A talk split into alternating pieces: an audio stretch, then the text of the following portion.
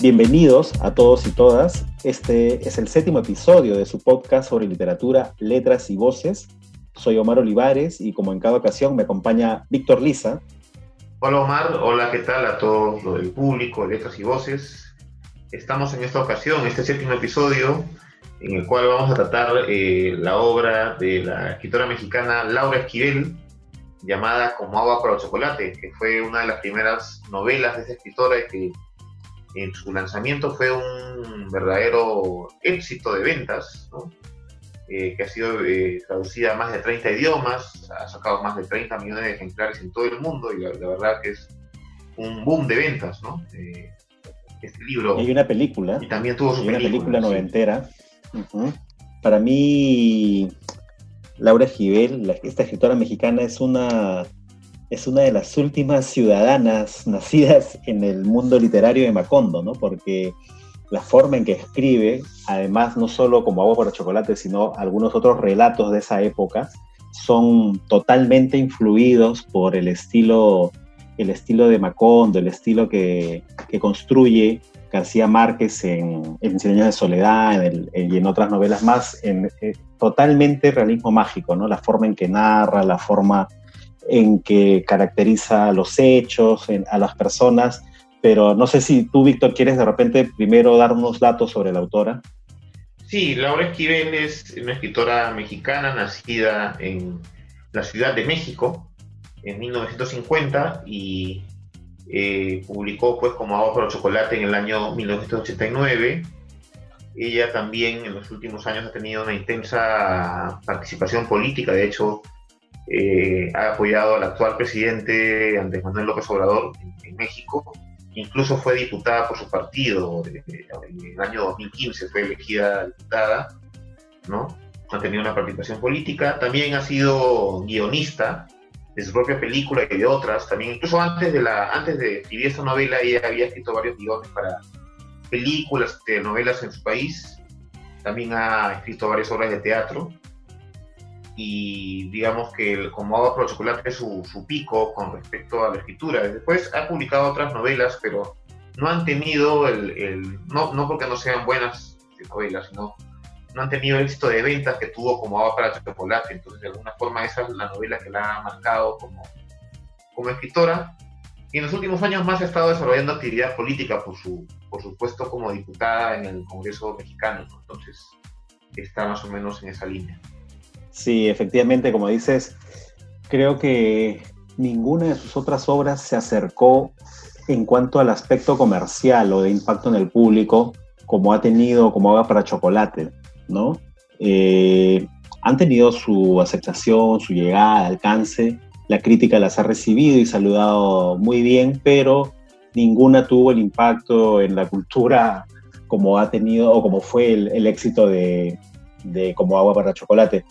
Bueno, solamente para ir un poco redondeando este episodio de sobre estamos conversando sobre la novela de Laura Esquivel, la historia está ambientada en una zona eh, rural de México, si no me equivoco está en Coahuila, creo que es el, el estado al que hace mención, está en la época casi inmediata o durante el desarrollo también de la Revolución Mexicana, ¿no? Por la forma en que describe los hechos, lo que le pasa a las personas, cómo se van. Y eh, nada, la historia es, este, es un poco el contar el destino de lo que le va a pasar a Tita, a la protagonista, ¿no? Que es la tercera de, de tres hermanas y que al ser la última hija, desde el momento en que nace, se le ha marcado el destino que tendrá. Sí, así es. Tita es la protagonista en toda la historia y, está, digamos, en una familia que es muy tradicional y que establece la madre, mamá, Elena, que ella no se puede casar, ¿no? ¿no? que no puede tener este, pareja hasta su muerte, ¿no? hasta la muerte de la madre, mejor dicho. ¿no? Y eso genera un conflicto en Tita, porque Tita se enamora de un hombre, ¿no? Se llama Pedro, ¿no? Y Pedro este, también se enamora de ella, es un amor a primera vista entre ambos y los dos quedan marcados, pero debido a esa imposibilidad y a la prohibición de la madre, eh, eh, Pedro se termina casando con Rosaura, que es la hermana de Tita, ¿no?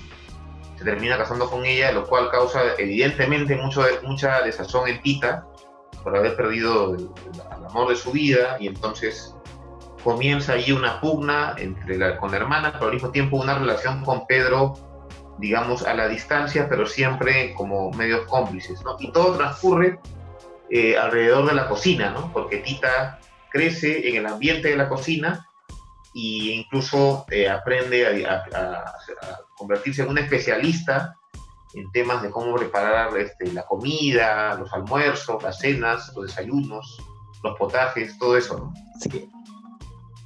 Esto que mencionas de la suerte de relación, ¿no? Relación un poco impropia o indebida que sostiene o que va a empezar a sostener Tita con Pedro luego del matrimonio de este con la hermana, es un poco lo que despierta la culpa en ella, ¿no?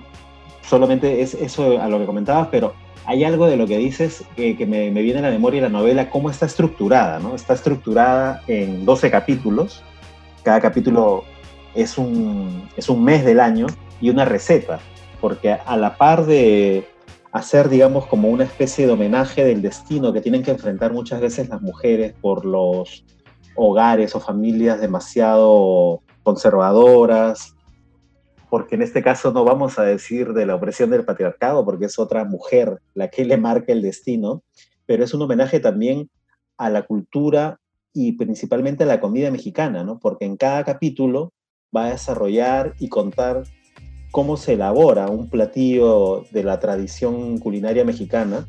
Y haciendo un paréntesis en este comentario, hay, si no me equivoco, otro libro que es eh, las recetas de huevo para chocolate. ¿no? Hay otro desarrollo, pero bueno, ese, es otro tema. Eh, no sé qué otro comentario tienes o te provoca sobre, sobre esta novela de Laura Esquivel. Sí, efectivamente lo que tú dices las recetas eh, es, como una especie de exaltación a la culinaria, a la gastronomía mexicana. Presenta las recetas, lo, interesante es que presenta las recetas al comienzo de cada capítulo y las va entremezclando después con los sucesos, ¿no? incluso algunas de las recetas son presentadas como soluciones terapéuticas, psicológicas y otros, en algunos casos, medicinales, ¿no? ¿no? Para cada problema que tiene, sea de índole amoroso, sea de índole de salud, etcétera. Entonces, Tita se vuelve como una especialista en todo ese tipo, digamos, de recetas que no solamente son para, digamos, para que la gente pruebe un buen plato de comida, sino para solucionar problemas propios y de otras personas. Entonces, va por ahí un poco y también lo curioso es que la entrega es cada capítulo una receta, pero también indica en el libro que cada capítulo es como especie de esto que había en el siglo XIX de las famosas novelas de folletín, que se distribuían capítulos por cada edición de los periódicos, entonces uno iba leyendo y compraba el periódico para seguir leyendo la novela y después salía su versión en libro. Entonces es como que retoma en parte esa tradición, de la novela de folletín, sin describir que es una novela de folletín, pero lo hace a, manera de entrega por capítulos. Sí, efectivamente, como, como señalas, cada, cada capítulo trae una receta que es donde ella, bueno, desarrolla, ¿no? Ni bien empieza, expone la receta y va desarrollando cómo se prepara, cómo se elabora esos platillos y a la vez va como que de alguna forma esta, como tú dices, ¿no? Es una forma terapéutica la cocina para ella y es algo para mí eh, muy llamativo, ¿no? Porque tanto como Perú, quizás sean los mexicanos quienes más tienen arraigado o más propio el amor por su gastronomía, a diferencia de, todos los países seguro lo tienen, pero es quizá tanto los mexicanos como los peruanos esta exaltación hacia, hacia su gastronomía y en este libro lo refleja muy bien Laura Esquivel, ¿no? Ella ha seleccionado 12 platillos, supongo yo al azar, o de repente los más tradicionales, pero va sirviéndolos al lector como una forma de, como esta serie de libros de un periódico norteamericano, ¿no? Este, caldo de gallina para el alma, algo así, no recuerdo ahorita exactamente, pero es tal cual como tú señalas, ¿no? Claro, algo así como chocolate caliente para el alma, creo que era. Sí, eran libros así. Sí, sí, no recuerdo muy bien, pero algo así. Sí, sí, sí. Sí, eh, un poco eh, ahí hay el, paralelo con los peruanos, más que nada por el tema gastronómico, la exaltación de la gastronomía y también la, la, cultura patriarcal, ¿no? Tú decías que, el, claro, la que representa, digamos, esa, esa autoridad es la mamá Elena, que es una mujer, pero es bien patriarcal, ¿no? Y también es un poco, es bastante machista, diría yo, porque la, en una sociedad machista, pues la mujer ve limitadas muchas de sus aspiraciones, ¿no? Desde una que puede ser ahora considerada realmente menor como la de aspirar a casarse con un hombre que ella está enamorada, ¿no? Que es algo legítimo, ¿no? Si uno está enamorado de alguien, tiene derecho a plantearse una relación con esa persona, pero ella no puede, como si lo podría hacer un hombre, ¿no? Entonces, ella se ve limitada y comienza allí pues toda una historia de amor que se desarrolla en todos los capítulos y va a aparecer algunos personajes que van a eh, causar algunas cosas como este médico norteamericano John con el que está Tita a punto de casarse, incluso se llega a enamorar y todo, ¿no? Lo cual despierta al mismo tiempo los celos de Pedro, pese a que Pedro ya está casado con Rosaura, pero parece que allí seguía pues el vínculo entre ambos. Sí, el doctor eh, John, Brown, ¿no? Hay, hay, un hecho también que marca la mamá, la mamá de Tite, la mamá de Rosaura, se da cuenta de esta suerte de relación prohibida que está teniendo Tita con Pedro, ya casado Pedro con Rosaura, y los envía a vivir lejos, ¿no? Los separa, envía a, a esta pareja a vivir a la ciudad y hay, un hecho que marca también, ¿no? Este es el, eh, la muerte del hijo de Rosaura, que tiene un impacto muy, muy profundo sobre Tita. No sé si, ¿cuál es tu, tu, impresión sobre, sobre este aspecto? Eh, yo creo que fue una, como toda, digamos, pérdida que tiene una madre, es muy impactante, tanto para Rosaura como madre, pero también para Tita, porque Tita también desarrolla una especie de cariño maternal por esta, por esta criatura, y lamentablemente fallece. Y entonces Tita muchas veces hace de, la madre de, este, de, este, de esta criatura, ¿no? Y la, eh, la, acompaña en la cocina, ¿no? La ayuda en sus quehaceres, pero lamentablemente pasa esta situación y Tita sufre otro, otro revés, ¿no? Eh, también me parece muy interesante cómo, el, como lo que tú hablabas al inicio, el tema del realismo mágico, pero ya no es tan mágico, en algunas situaciones sería fantástico, ¿no? Por ejemplo, cómo se deshace Tita de su madre, que ya había muerto, ¿no? La madre muere en un momento, pero seguía apareciéndose hasta que ella de pronto eh, la desaparece en un acto mágico, ¿no? Hace que ya no, que ya no aparezca, ¿no? Hay, cosas, este, como tú dices, que ya, bueno, escapan de esta forma de contar la realidad con recursos un poco estrambóticos, pero ya en el caso de Como para Chocolate supera esto, ¿no? Por ejemplo, hay una parte que a mí me recuerda mucho a Cien Años de Soledad, en la que en Cien Años de Soledad, si no me equivoco, es la tumba del coronel Aureliano, que le tienen que poner una capa tras otra capa de, no recuerdo si es el coronel, pero bueno, a esta tumba le tienen que poner no sé cuántas capas de concreto para que el olor a pólvora del cadáver deje de, emanar de este, de este. Y en, en, la novela de Laura Esquivel hay una escena muy parecida sobre un, también sobre una tumba, ¿no?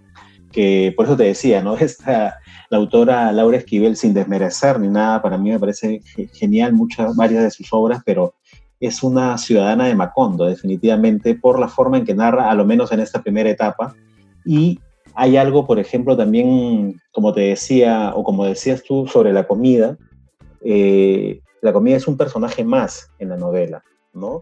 La comida no solo es descrita para hablar o para eh, enfocarse sobre una exaltación de la gastronomía mexicana, sino que se vuelve un, personaje importante además, ¿no? Porque a través de la narración de cómo se preparan, de los ingredientes y del efecto que Laura Esquivel describe que tienen estos ingredientes en las personas o en los comensales, es que va narrando o describiendo lo que va a pasar.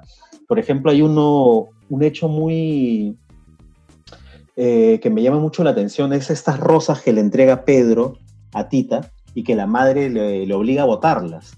Pero ella no las bota y usa los pétalos para hacer un, un, un plato, un platillo, que luego se convierte en una suerte de elixir, ¿no? Hace que todo el que pruebe este platillo quede pues eh, en un estado de exaltación amorosa, no sé cómo decirlo, pero bueno, cuando lo lean van a darse cuenta de qué, qué es este episodio que estoy comentándoles.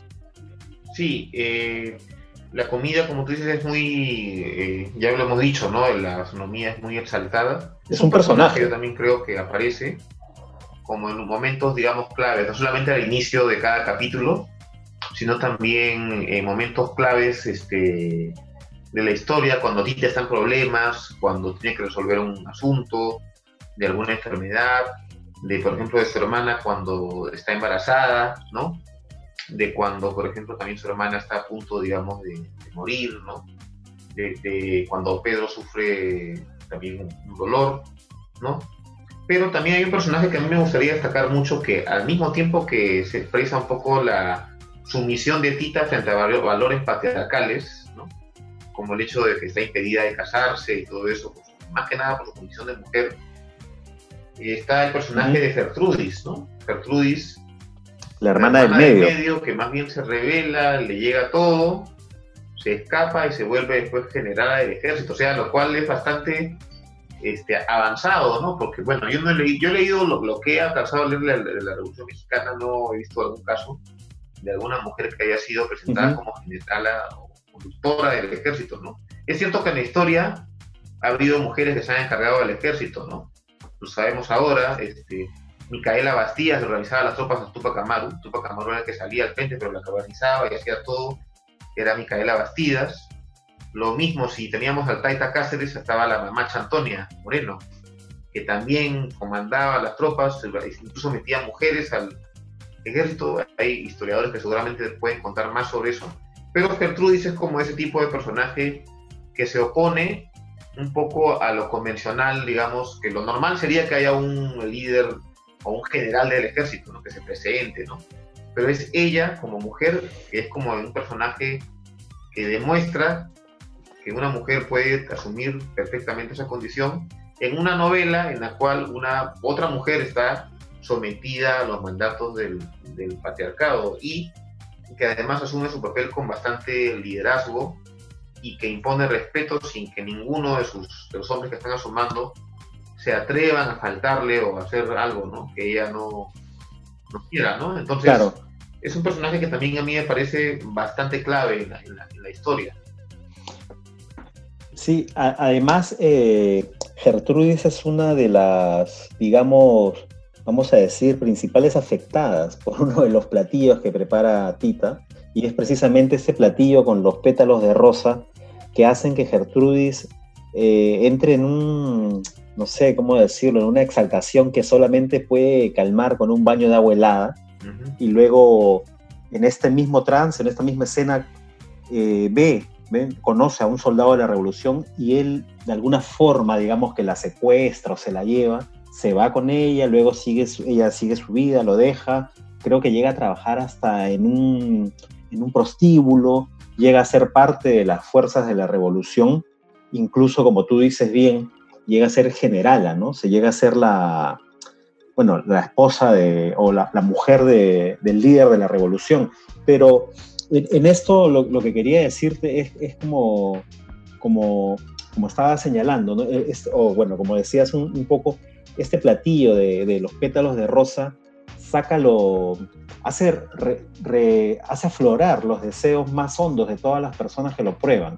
Y es así que Gertrudis al probarlo, luego decide huir de la casa, ¿no? Decide eh, romper el esquema, romper, el no continuar con la familia, no escapar un poco quizá del yugo de, la madre que quiere hacer, quiere dirigir cada acto, cada, cada paso que van a dar sus hijas. Entonces, eh, para mí toda la novela es como también, o sea, además de ser un homenaje a la, a las mujeres, además de ser un homenaje a la gastronomía, es un poco una síntesis desde la vista de Laura Esquivel de cómo se da la revolución, ¿no? Porque por ejemplo, Pedro y Tito son, son los oprimidos. Pedro y Tita son los oprimidos en este caso, ¿no? No los dejan realizar su sueño y Gertrudis representa al, al aventurero, a la persona con, que tiene sus sueños de su sueño, quiere realizarlos a toda costa y lo hace, ¿no? Se va de casa y se une a la revolución y obviamente mamá Elena son las opresoras, tanto con, con Rosaura, son las opresoras que hacen sobre todo la familia, ¿no? La madre y la hermana mayor. Es un poco cómo yo lo veo, cómo, cómo voy entendiendo este, este, este, lo que describe Laura Esquivel en Cómo hago para y Además expresa lo que pasa en muchas familias, ¿no? En la familia siempre hay alguien que rompe el molde, digamos, de las convencionalidades. La oveja, negra. negra de la familia siempre hay. En este caso sería Gertrudis, entre comillas, la oveja negra.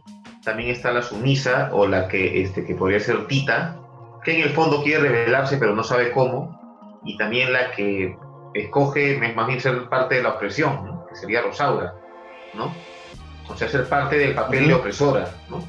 colabora con la madre en el hecho, digamos, de que encima para que no se case con Pedro, ella sea la que se casa con Pedro. Entonces, legitima esa, esa, ese patriarcado, esa, esa dominación, de alguna forma, ¿no? Y también se ve ahí un poco el contexto del, de, como tú decías, de la Revolución Mexicana, que sin duda es un hecho, hecho importante en la historia no solamente de México, sino de, de América Latina, y nos muestra bastante cómo era, digamos, en esa época la, forma de vivir, ¿no?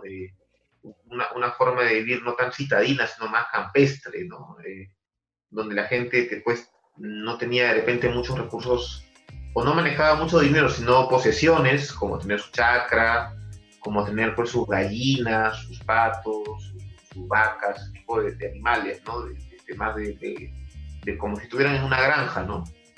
Y se muestra más un México o una tierra más, más, más rural, ¿no? Más rural en el sentido más de la época eh, y no tan urbano como se podría ver después, porque por ejemplo uno lee novelas mexicanas posteriores, este, Juan Rulfo o, el mismo Carlos Fuentes, ya muestran otro México, ¿no? Este, más de los años 50, 60, post-revolución, ¿no? Y aunque parezca una novela, claro. aunque parezca una novela un poquito este, muy realismo mágico, de alguna forma describe la realidad social ¿no? de, México de esos años. Claro, es una, bueno, en realidad tienes toda la razón, ¿no? O sea, más allá de la forma en cómo lo aborda desde el lenguaje, por eso le, te decía esto de realismo mágico, es una novela costumbrista, ¿no? Y está describiendo eh, la sociedad mexicana la sociedad rural mexicana en el contexto del desarrollo de, la revolución. Entonces, eh, es una historia llena de, no sé, de, enfrentamientos, de, contrastes en las historias, ¿no? Y bueno, el principal contraste de todo esto es la vida que, la vida que desea llevar Tita, pero frente a la vida que le impone eh, la madre, ¿no? De ser la persona que tiene que cuidarla hasta el último de sus días, hasta cuando ella ya no puede valerse por sí misma, y la, condena desde el día en que nace a tener ese destino, ¿no? Y esto obviamente está impregnado a lo largo de toda la novela, pero queda en total evidencia cuando, cuando obliga, luego de que Pedro va a pedir la mano de Tita a mamá Elena, y ella le rechaza y le dice que no, que se case con su hija, porque como la menor se va a casar antes que la hermana mayor. Y a Pedro no le queda más que aceptar también, como te decía, otro de los oprimidos de la novela, no le queda más que aceptar un poco con la esperanza de permanecer cerca a Tita, pero al final la forma en que se va a desarrollar la vida de ambos es, ya, bueno, es, no, no, no quiero adelantarme a contar la novela, pero es un poco como, como lo he visto, como lo percibo, ¿no? Y otro elemento que me gustaría destacar es, además de todo el contexto que se mueve, cómo el personaje de John eh, coloca un poco esa dependencia, o sea, desde mi punto de vista, de, México con Estados Unidos, ¿no? Porque este tipo es un médico norteamericano, con otra visión, moderno, este, alejado un poco del, digamos, del contexto más latinoamericano, y se presenta como el salvador, ¿no? De la pobre Tita que no puede realizar sus sueños, que no, que no puede casarse y que, digamos, él si le, le, eh, permitiría realizar esa vida nueva, ¿no? pero claro, al final prevalece un poco más, este, sin ser spoiler obviamente, el hecho de que Tita finalmente no este, llega a un buen acuerdo con, con John, pero John también se presenta como un personaje sabio, sereno, tranquilo, está eh, colaborando para que Tita se sienta mejor, de alguna forma. Pero sí, está siempre eh, para México siempre está el tema con Estados Unidos, ¿no? Hay una famosa frase del dictador que cae antes, o sea, poco antes de la Revolución Mexicana, Porfirio Díaz, que decía, pobre México, tan lejos de Dios y tan cerca de los Estados Unidos. Bueno, eh, con respecto, digamos, a, esta este, novela, como Agua por el Chocolate, eh, como decía al principio, eh, su, impacto en ese, en ese momento fue bastante grande porque logró un éxito de ventas, Laura Esquivel logró un reconocimiento que hasta ahora lo mantiene gracias a esa novela. Es uno de los pocos casos de, de escritores, de escritoras que logran un reconocimiento a partir de su primera novela, ¿no? Ah, bueno. Eh, porque, sí, porque ella antes de eso se dedicaba más a, escribir guiones para películas y telenovelas, porque además ella estudió, ¿no? Su carrera, digamos, este, universitaria fue relacionada a este, este, tema del cine, ¿no? Pero como es del cine ella tiene una aproximación para poder eh, escribir de alguna forma una novela como esta, ¿no? Entonces, a partir, digamos, de, esa, de ese reconocimiento es que ella después queda posicionada de alguna forma, ¿no? Eh, como, escritora. Incluso la película, este, perdón, la, novela es llevada al cine, ¿no? Una famosa película, ¿no? Sí, tiene una adaptación cinematográfica del, creo que del mediados de los 90, 94, si no me equivoco. Sí, por ahí, por esa época, ¿no? Entonces, eh, logró todo un impacto en todo ese tiempo y creo que eh, es una novela que de alguna forma retrata el, no solamente el México de esa época, sino una cosa que continuaba, que era el tema de la, de, la situación de la mujer, ¿no? que si bien es cierto en esos tiempos ya no es la misma, pero igual hay muchos problemas que todavía subsisten, ¿no? que es necesario de alguna forma en esos tiempos marcarlos. Claro, bueno, yo no, quiero extenderme más, pero quisiera de repente resaltar algunos puntos como para recapitular eh, esta novela, como Agua para Chocolate, de Laura Esquivel. Como hemos mencionado, eh, para mí importante la forma en que está estructurada, ¿no? Como te decía al inicio, para mí esa es una de las cosas más llamativas, como la estructura por 12 capítulos, que cada uno es un mes, y cada capítulo tiene el título de, un platillo, de un platillo tradicional de la comida mexicana. Para mí eso es, de destacar, ¿no? Es, eh, la comida en esta historia es un personaje más. Eh, destacar también la, la, opresión y cómo le marcan el destino en una tradición, en realidad, que seguro era hasta hace algunas décadas algo de común, ¿no? La, última hija tenía que quedarse a cuidar a la madre hasta que ésta muera ese aspecto, el aspecto de cómo Gertrudis se une a la revolución inspirada por uno de los platillos que le cambian la vida a las personas, preparados por Tita. Eh, ¿Qué otro aspecto? Bueno, para mí también importante destacar el, si bien estamos viendo o diciendo que es una novela costumbrista, pero definitivamente el realismo mágico se ve y se, se, siente en cada página. Importante también dentro de la literatura latinoamericana, más aún escrito por mujeres. Eh, ese aspecto, y bueno, la, de alguna forma reivindicación de la revolución, ¿no? Desde otro aspecto, desde otro punto de vista, pero para mí importante y válido para destacar. Sí, sí, sí, de acuerdo con todo lo que has dicho. Yo solamente añadiría que me parece que es eh, el estilo de Laura Esquivel también, aparte que hereda un poco, se dice, el realismo mágico de García Márquez, tiene un estilo que atrapa al lector, que hace una, es una lectura sencilla, ¿no? Y que de alguna forma, este, por eso quizás ha, obtenido mucho, mucho éxito a nivel comercial, ¿no?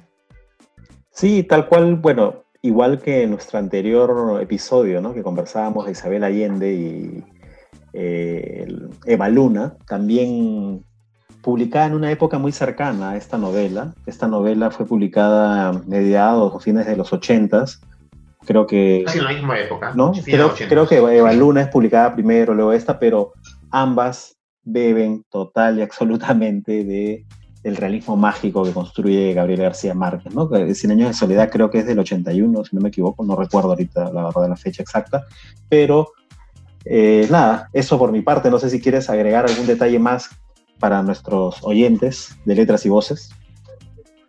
Bueno, por mi parte he terminado bastante satisfecho leyendo esa novela de, de Laura Esquivel, como hago por chocolate, y eh, seguir conociendo un poco más de algunas escritoras latinoamericanas que posiblemente no hayan sido consideradas en el canon literario latinoamericano, posiblemente más por su condición de mujeres que por otra cosa, ah, pero que es importante ir rescatando y examinando con un poco más de, no sé si de objetividad, pero con un poquito más de justicia.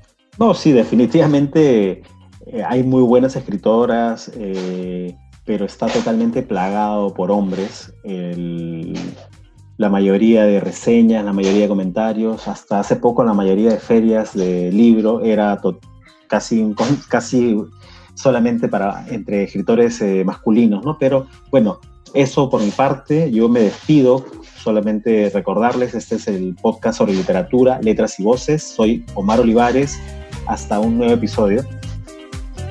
Yo soy Víctor Lisa y hasta un nuevo episodio de Letras y Voces.